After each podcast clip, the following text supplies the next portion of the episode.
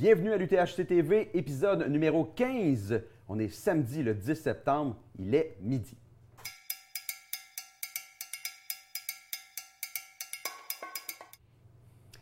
Salut Yannick! Salut Marc-André, enfin, tellement content de te retrouver. oui, je pense que Nico, il- je ne sais pas s'il était débordé, mais il nous a mis vraiment beaucoup d'épisodes ensemble.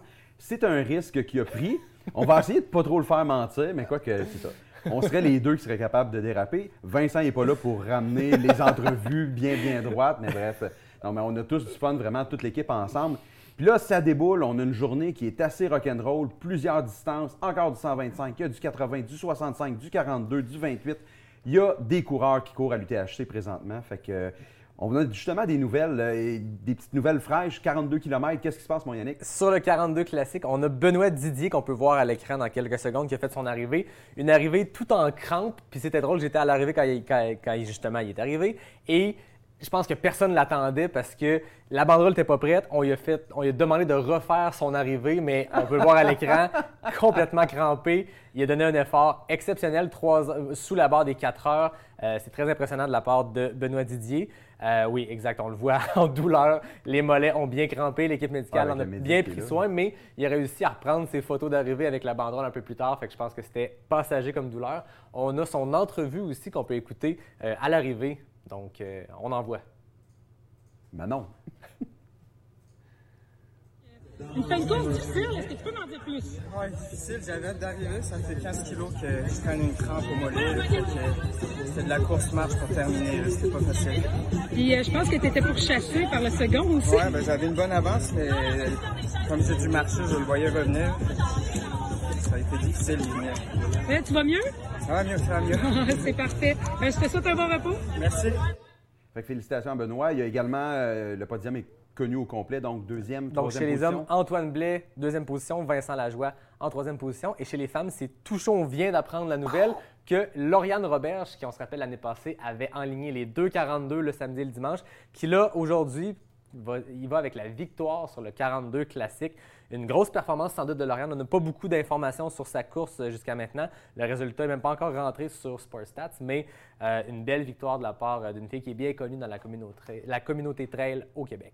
Puis là, ben, tu mentionnais tantôt sur Lauriane, justement, fait intéressant, l'année passée, cette combinaison-là des 2,42 a été un peu l'instigatrice de dire OK, moi aussi, moi aussi, moi aussi. Puis ça a vraiment déboulé parce qu'il y en avait plusieurs qui ont fait ce duo-là. On n'a pas cette année, par exemple. Je pense pas, peut-être qu'on est, on est moins au courant, mais il y en a beaucoup moins en tout cas que l'année passée. Puis Lauriane avait été un peu l'instigatrice, la première à dire Hey, 2,42, on peut faire ça en deux jours.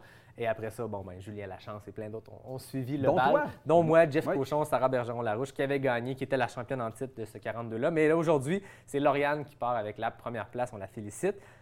Puis là, maintenant, aussi sur le 28 km, Exact. on a des images à vous présenter. On a l'arrivée du vainqueur, euh, Martin Dagenet, qui, euh, qui voit avec fierté, Excitation. excitation, fierté, vraiment, là, vraiment euh, très émotif. Pour la petite histoire, il a fait un très gros comeback parce qu'il s'est trompé sur le parcours. Il a fait un kilomètre de plus que les autres. Fait que lui, Hein? 28, c'était Wow. pas assez. Et il a fait un gros, gros retour sur Christopher Lévesque-Savard qui termine deuxième. On va commencer avec l'entrevue de Martin Dagenet.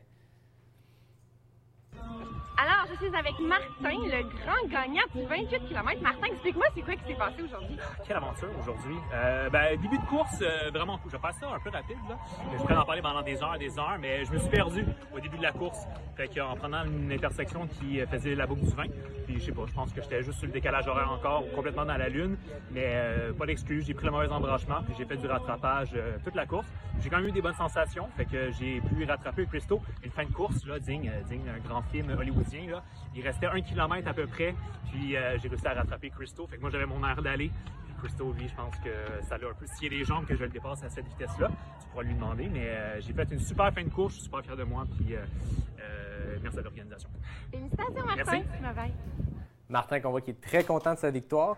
Euh, fait intéressant sur notre première et notre deuxième position, c'est deux gars qui étaient il y a moins de deux semaines sur des courses de l'UTMB. Martin Dagenet a fait une grosse performance sur la CCC, un 100 kg, puis on voit qu'avec une performance comme ça sur le 28, il y avait encore des jambes. La deuxième position, Christopher Lévesque-Savard euh, a terminé l'OCC dans le cadre de l'UTMB aussi, donc des gars qui avaient des jambes peut-être un peu hypothéquées, puis pourtant qui ont très bien performé aujourd'hui. Christopher, avant qu'on envoie son entrevue, ça fait deux fois qu'il se fait faire le tour à l'UTHC l'année passée sur le 42 classique, s'enlignait sur une victoire et dans le dernier kilomètre, Jean-François Cochon l'avait l'avait dépassé. Euh, J'ai l'impression que Christopher, demain, il court le 20. S'il est en tête à un kilomètre de l'arrivée, ça se peut qu'il regarde en arrière, puis ça se peut qu'il accélère. Ça fait deux fois qu'il se fait faire le tour. Grande performance quand même de la part de Christopher. On va voir son entrevue d'arrivée à l'instant. Ça va Comment ça a été Ça a bien été pendant euh, la, la plupart de la moitié de la course. C'est vers la fin euh, j'ai ralenti. Il arrivé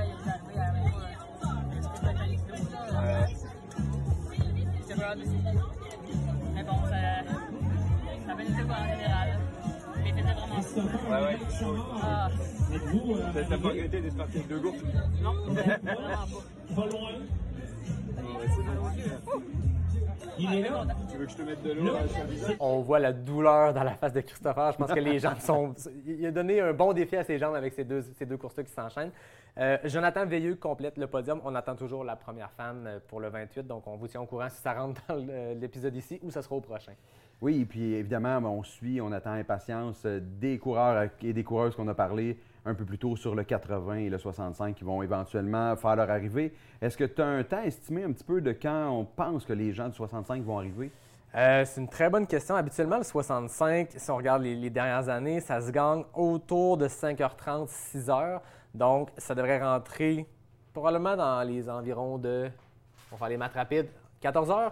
Euh. Donc, on vous tient au courant pour le 65. Euh, grosse lutte. Euh, je pense qu'il n'y a pas encore de résultats qui sont rentrés sur, au Ravito Coyote, à moins que je me trompe, mais ça va être extrêmement rapide. On se rappelle qu'il y a un Samuel Père, Anthony Larouche, Olivier Collin qui a le record du parcours. Ça va être diffusé sur le, le 65 du côté des hommes. Très intéressant à suivre. On a hâte de voir les premiers résultats rentrer. Donc, restez à l'affût avec toute l'équipe, soit en Stories ou justement à l'UTHC TV ici.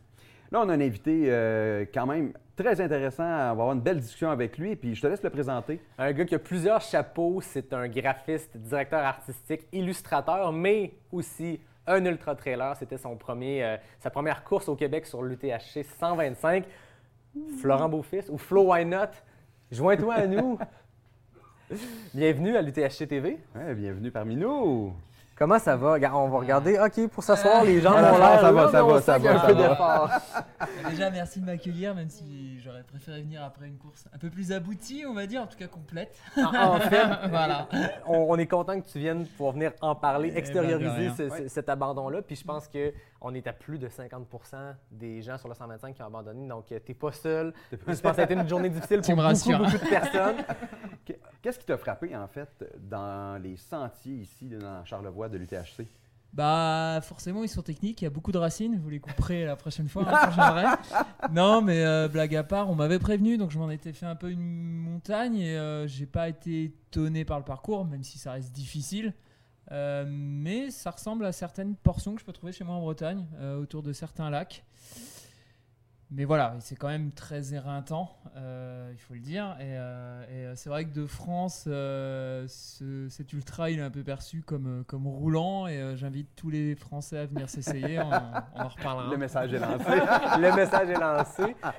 Tu as participé à beaucoup de courses dans les dernières années. Ça fait depuis 2018, je pense, que tu cours en, en sentier. Mais les dernières années, la TDS dans le cadre de l'UTMB, la Diagonale des Fous, des longues distances, des défis très techniques, dont la Diagonale. Cette année, j'ai l'impression que tu étais plus en mode euh, compétitif ou tu es allé à ton plein potentiel. Comment s'est passée ce- cette première euh, saison-là à y aller euh, à fond? Cette transition, bah Oui. ouais, ouais, moi j'ai commencé en 2018 effectivement sur, euh, sur un 50 km, donc je suis pas allé de main morte non plus. Et j'ai eu la chance dès la première année de me qualifier pour la Diagonale des Fous. Donc pour ma deuxième année de trail. bon, finalement, Quand couru au bout de trois ans à cause de la pandémie c'était peut-être pas plus mal. Euh, et effectivement, bah, j'ai un peu changé mon approche. À savoir que l'année dernière, quand je faisais des ultras, c'était surtout pour les terminer, c'était mes premiers. Euh, et puis cette année, voyant que les résultats étaient pas étaient corrects, je me suis dit qu'on allait essayer un petit peu de prendre plus de risques. Euh, et peut-être que l'étape, elle est encore en cours de passage. Voilà, parce que quand on prend plus de risques, on part peut-être un peu plus fort. Et, et c'est pas la même gestion de course. Et euh, voilà, je suis encore en apprentissage et j'ai pu le découvrir hier. À quel moment dans la course, parce qu'on on t'a vu passer en premier, euh, la première fois qu'on a eu des images de la course, c'était toi qui étais en tête. À quel moment tu as senti cette bascule-là de Oh, j'ai une bonne course en avant à Oh, qu'est-ce qui se passe? Eh ben, ouais, comme tu dis, euh, 20 km avec des sensations incroyables. Euh, sans avoir la sensation de me fatiguer, même si quand je regarde ce matin, mes temps sur les premiers kilomètres sont peut-être un peu trop rapides. mais bon, ça, voilà, dans, dans le, dans l'intensité de la course, je ne l'ai pas perçu. Euh, et puis juste avant Morios, entre le premier ravitaillement et avant d'arriver à Morios, je me souviens plus du nom du ravitaillement, mais euh, j'ai commencé à sentir des crampes, euh, alors que ça ne m'arrive, ça ne m'est jamais arrivé jusqu'à là. Et puis je crois que la montée de Morios a fini de m'achever. On n'était qu'à 25 bornes. Euh, arrivé en haut, je titubais un peu. Après, la descente s'est bien passée. J'ai essayé de relancer. Et puis, je me suis dit, bon, bah, comme sur tout ultra, au final, ça va revenir. Puis, force est de constater que j'ai fait 40 km, mais que c'est jamais revenu et que ça s'empirait et que. Et que euh, les crampes, euh, aux crampes se sont additionnées euh, la cage thoracique qui me compressait. J'arrivais plus à courir, plus d'énergie. Et je finissais par tomber tous les, tous les 5 mètres, même en marchant. Donc, Oh, euh, donc c'est vrai que ce matin, je me dis, tu aurais peut-être être- pu être un peu plus résilient, aller plus loin, mais si je me remets dans le contexte d'hier soir, c'était peut-être risquer une chute qui aurait engendré, euh, voilà, peut-être euh, une plus grosse, enfin une grosse blessure. Donc, euh, donc c'était sans doute la bonne solution. Et puis ça va me donner l'excuse de revenir Ah, parce que voilà. j'en ai pas fini, parce que je- je- j'en suis sûr que le parcours me convient quand même. Donc, euh, donc il faudra que je revienne. Puis là, tu l'as mentionné tantôt quand on discutait avant d'entrer en onde, c'est ton premier DNF. Ouais, c'est mon premier, mon premier abandon, donc je suis un peu déçu.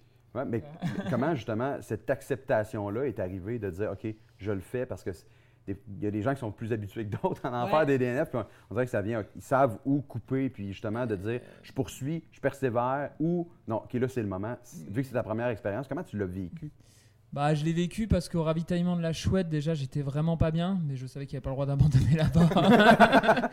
donc, euh, donc euh, je suis allé euh, jusque, bah, jusque Haute-Gorge, c'est ça Euh, En me disant, bah, vas-y, et puis on sait jamais, mais euh, clairement, j'y arrivais pas, donc j'ai eu des ki- 10 km pour, euh, pour ruminer ça et réfléchir. Et l'accepter. Essayer de l'accepter. Ouais, ouais, bonne précision. Mais la conclusion était que quand même sur des sentiers plus techniques, quand sur du plat, j'arrivais plus à courir, Mm. que, que, comme je disais tout à l'heure, je tombais même sur des portions faciles. Bon bah à un moment faut, faut se rendre à l'évidence et mettre sa santé de côté parce qu'au final c'est que du sport, hein, moi c'est Ah pas ouais. pas mon métier et, euh, et voilà et puis s'en servir pour la suite et puis chercher les explications qui doivent être nombreuses pour pas que ça recommence. tu ouvres la porte, tu parles de ton métier. tu es illustrateur, je le disais euh, en introduction.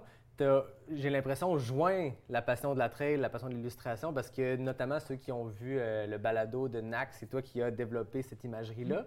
Parle-nous de, de ton rôle d'illustrateur, de directeur artistique, de ce côté artistique chez toi. Ouais, bah, je suis effectivement dans ce milieu-là du graphisme depuis 12 ans, après diverses expériences en, en- en agence et chez l'annonceur, comme on dit en France, ou du coup au sein d'une marque directement. Euh, et depuis deux ans, je suis freelance et effectivement, euh, alors j'ai commencé à courir il y a 3-4 ans, donc ça, ça, ça, match à peu près.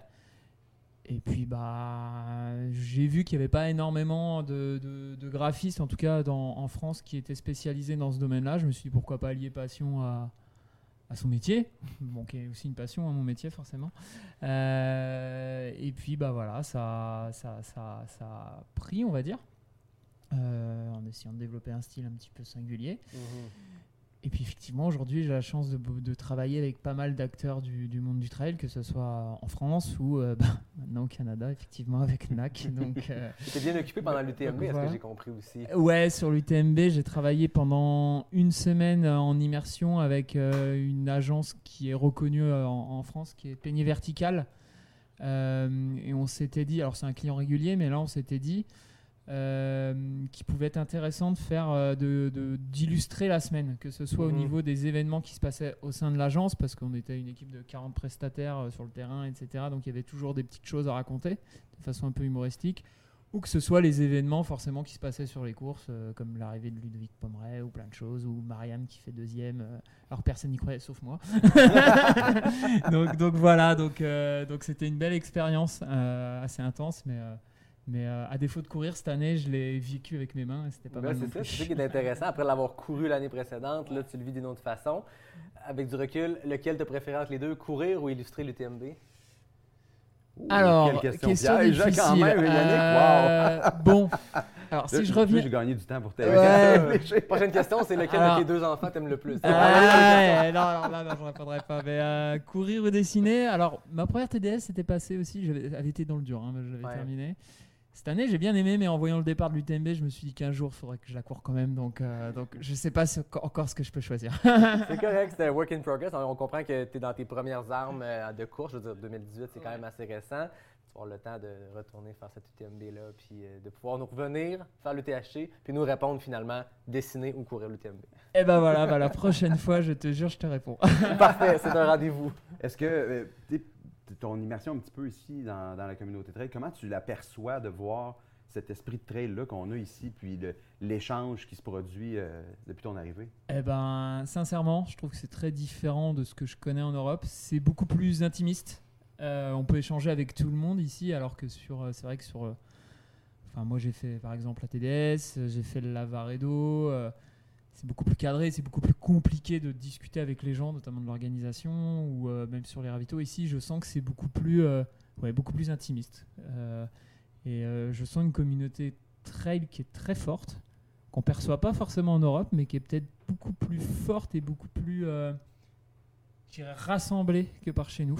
Ouais, j'ai l'impression que, en tout cas, plus simple. euh, j'ai l'impression que tout le monde se connaît, qu'il y a beaucoup d'échanges, alors que chez nous, il peut y avoir des fois des, ouais, un petit peu de, des, des crews différents. Vous dites des crews Ok. ici. Euh, voilà. En tout cas, j'apprécie beaucoup. euh, et puis tout le monde est accueillant ici, c'est complètement fou. Alors, euh, c'est peut-être parce que nous, les Français, on râle et que c'est moins le cas, mais. Mais du moment que tu mais viens ici, faire tout le une monde accueillant et c'est- fort appréciable. Du moment que tu viens faire une course au Québec, on t'accueille à bras ouverts, tu fais partie de la communauté, puis c'est un plaisir de jaser avec toi. C'est le fun de voir, euh, on a posé les mêmes questions à Ludovic Collet, de voir euh, cette vision-là de notre communauté à travers les lunettes de quelqu'un qui vient pas nécessairement d'ici. C'est intéressant d'avoir ton analyse. Et il disait les mêmes, euh, les mêmes réponses ou- Sensiblement, il parlait de l'esprit familial. Lui, toi, tu Ouais, l'esprit d'intimiste, je pense que ce Ouais, côté-là... un esprit très, très familial et euh, bah, la preuve, vous m'invitez alors que... alors que vous auriez pu dire il a pas fini, euh, on annule quoi. au contraire. Pourquoi? Pourquoi? Ah bah je sais pas. hein. Qu'est-ce qui t'attend dans les prochains mois, prochaines... Ben, Qu'est-ce que tu as comme course à venir? Euh, alors déjà dans les prochains mois, euh, et c'est peut-être un axe de réflexion, j'ai- depuis que j'ai commencé à courir, j'ai pas coupé, donc ça va peut-être être le temps de prendre du repos, parce que je me dis aussi que ce qui s'est passé hier, c'est peut-être mon corps qui me rappelle à l'ordre. Mhm. Donc euh, d'ici la fin de l'année, ne pas se mettre de pression. S'il y a une course qui me fait envie, qui ne sera pas un ultra, euh, pourquoi pas, par chez moi. Et puis après, on va planifier tranquillement l'année prochaine. Il est vrai que bah, je vais retenter l'inscription à l'UTMB parce que bah, maintenant c'est tout un cheminement, donc, euh, donc on verra bien. J'aimerais peut-être faire le trail du Saint-Jacques. Je sais pas si ça vous parle ici, mais mais- voilà l'année prochaine qui me tente bien. Euh, si on parle un peu plus loin, alors il y avait deux ultras qui me faisaient envie, j'en ai fini un et demi, c'était le vôtre, me demandez pas pourquoi, et la diagonale que j'ai fait au bout de trois ans, donc, euh, voilà. Euh, il en reste plein d'autres à faire, donc, dans les années futures, j'aimerais refaire, ici, la, diagonale, parce que même si c'est pas un terrain qui me convient, j'ai adoré pareil l'ambiance là-bas, et, enfin c'est- incroyable. Bon bah l'UTMB pour le faire au moins une fois, et puis après, on verra au gré des envies, quoi. Euh, voilà. On suit le flot. Exactement. Ouais. Est-ce qu'on a des updates de course? J'ai vu un papier se passer. Oui, puis on voit qu'on a quelqu'un d'autre qui écrit parce qu'on comprend l'écriture. Ah! Au petit clin d'œil. Euh, Chloé Gilbert, première femme sur le 28 km. Donc, euh, Donc, on comprend que pour remporter le 28 km de l'Ultra Trail Aricana, ça prend un nom de famille qui s'appelle Gilbert chez Ouais, les j'avoue, femmes. hein, Parce qu'après Mélodie l'an dernier, Chloé Gilbert, euh, c'est un nom que, que je connais pas. Est-ce que c'est un lien de famille avec Mélodie ou pas? On le sait pas, mais félicitations à Chloé, une grosse victoire parce que le 28, on sait qu'il est toujours très compétitif, très rapide. on l'a vu chez les hommes, entre autres. hein. Exactement. Et il faisait chaud. Ouais. En ce moment, j'étais allé me promener juste sur le site. Ils sont dans un chalet, on est un peu en dehors. Juste se promener sur le site à l'arrivée, c'est déjà extrêmement chaud. Il est midi, donc on est au pile au moment. Mais à ce matin, 9h, 9h30, le soleil sort. Puis des parcours comme le 28, très à découvert. 65, 80, il y a des portions très à découvert aussi. La fin des routes un peu plus euh, de gravier. Ça va être chaud pour les coureurs, les coureuses. Euh, ça va être des gros défis pour tout le monde. Fait que ça se peut qu'il y ait beaucoup de choses qui changent dans le 80 puis le 65. là. donc, à surveiller avec, euh, avec nous tout au long de la journée. Exactement. Puis on vous rappelle que c'est très important de donner pour la sclérose en plaques. C'est la raison d'être de l'Ultra Trail Aricana. Vous allez sur le site web. Je ne sais pas, on est rendu à combien. Euh, je sais qu'on a dépassé l'objectif depuis hier, mais. Mais il y a un nouvel objectif. Ah, il y a un nouvel objectif Oui. intéressant, j'aime ça. Sébastien, quand il est venu ici, a relancé ça. On Il a, a- grimpé Il un petit peu. un euh, peu. Donc à ce moment, on est à 145 599 Et le nouvel objectif est de quoi? c'est 150. 150, on, ouais. On y est tout 150. près. On y est non. tout près. Donc euh, on vous encourage à aller sur le web de l'Ultra Trail Aricana. vous allez Dépêchez-vous, il faudrait quasiment donner un, quasiment une heure limite. Là, faut que Mais là, ça c'est à quelle heure les podiums aujourd'hui? Euh, le podium du 125, ça va se faire vers quelle heure? 17 heures. Ben, 17 heures, ça serait le fun que ce soit réglé. Là, Oui. À un moment donné, il faut passer à autre chose. Puis on aura un nouvel objectif pour demain. oui, excellente idée. Donc, on vous remercie énormément d'avoir été avec nous encore une fois dans cet épisode de, de l'UTHCTV. Merci Yannick. On- je pense qu'on remet ça un petit peu plus tard, euh, ou demain. Ou... Et allez suivre Flo Why Not sur Instagram. Ça vaut vraiment la peine. Voilà. Et si je peux rajouter un petit truc, un grand bravo à Elliot euh, pour sa performance. Ouais. Et euh, je lui ai dit tout à l'heure, je serais curieux de le voir sur un trail européen vu ses grosses qualités de descendeur. Voilà. Ouais. Donc, euh, ben, surveillez. Il va peut-être prendre l'invitation. J'espère, j'espère le voir. Merci tout le monde. On se retrouve à une heure pour une prochaine épisode. Bye!